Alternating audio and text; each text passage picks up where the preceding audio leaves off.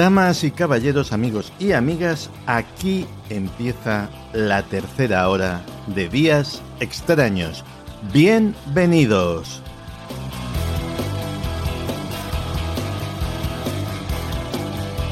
Y un huevo duro. Y un huevo duro era el mantra que repetían una y otra vez los hermanos Marx en uno de sus más célebres gags, en una de sus más célebres escenas.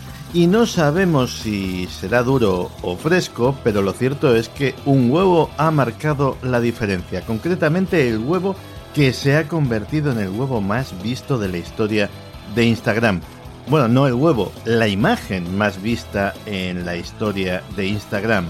Más de un millón de comentarios, 27 millones de likes y todo para un simple huevito moreno como el que podemos encontrar en el supermercado. Algo que ha dejado a Kylie Jenner, la antigua poseedora del récord, con dos palmos de narices y que va a ser un logro que ni Cristiano Ronaldo, ni Justin Bieber, ni ninguna celebrity va a conseguir hacer sombra en mucho tiempo. O mañana mismo, porque ya sabéis que lo que pasa en Internet es absolutamente imprevisible.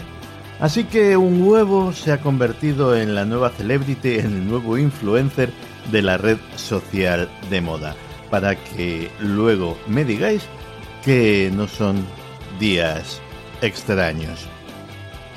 Comenzamos.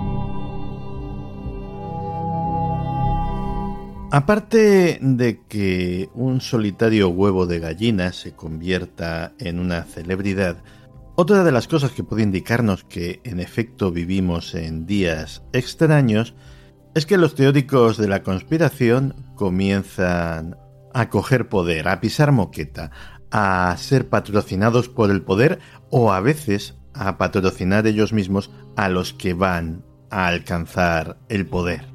Lo cual, sin querer pontificar, es una postura personal y como tal debe de ser tomada, me parece una cosa malísima.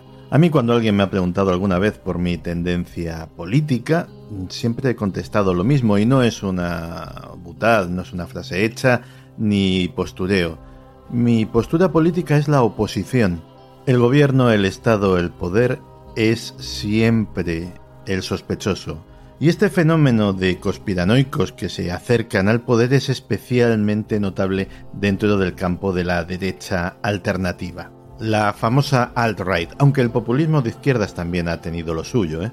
Y durante unos minutos vamos a analizar el último caso, el caso del nuevo presidente brasileño, Jair Mesías Bolsonaro, que tiene también su conspiranoico de cámara, que no es otro que Olavo de Carvalho.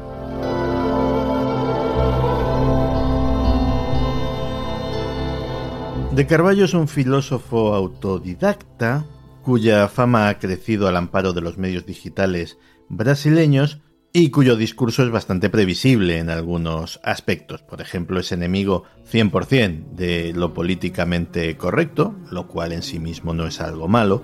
Y una de sus teorías de conspiración favoritas es que Brasil hasta ahora, hasta la victoria de Bolsonaro, ha sido una especie de dictadura progresista encubierta. El personaje es fascinante. Fue astrólogo y creó en este ámbito la llamada Escola Júpiter.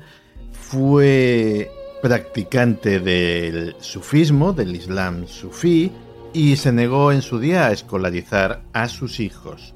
De hecho, su primogénita contaba en los medios brasileños como siendo adolescente tan solo sabía leer y escribir y se casó en una mezquita a los 16 años. Pero eso ha cambiado, ¿eh? Ahora es eh, católico practicante, rezan el rosario él y su familia antes de las comidas y considera el catolicismo no como una creencia, sino como la verdad.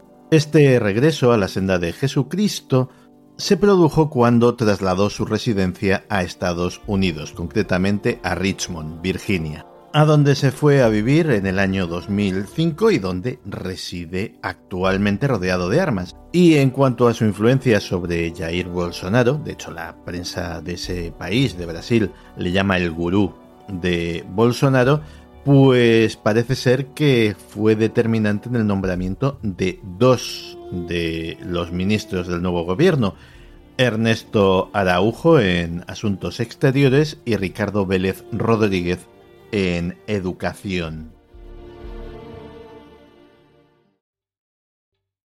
¿Te está gustando este episodio? Hazte fan desde el botón Apoyar del podcast de Nivos. Elige tu aportación y podrás escuchar este y el resto de sus episodios extra. Además, ayudarás a su productor a seguir creando contenido con la misma pasión y dedicación.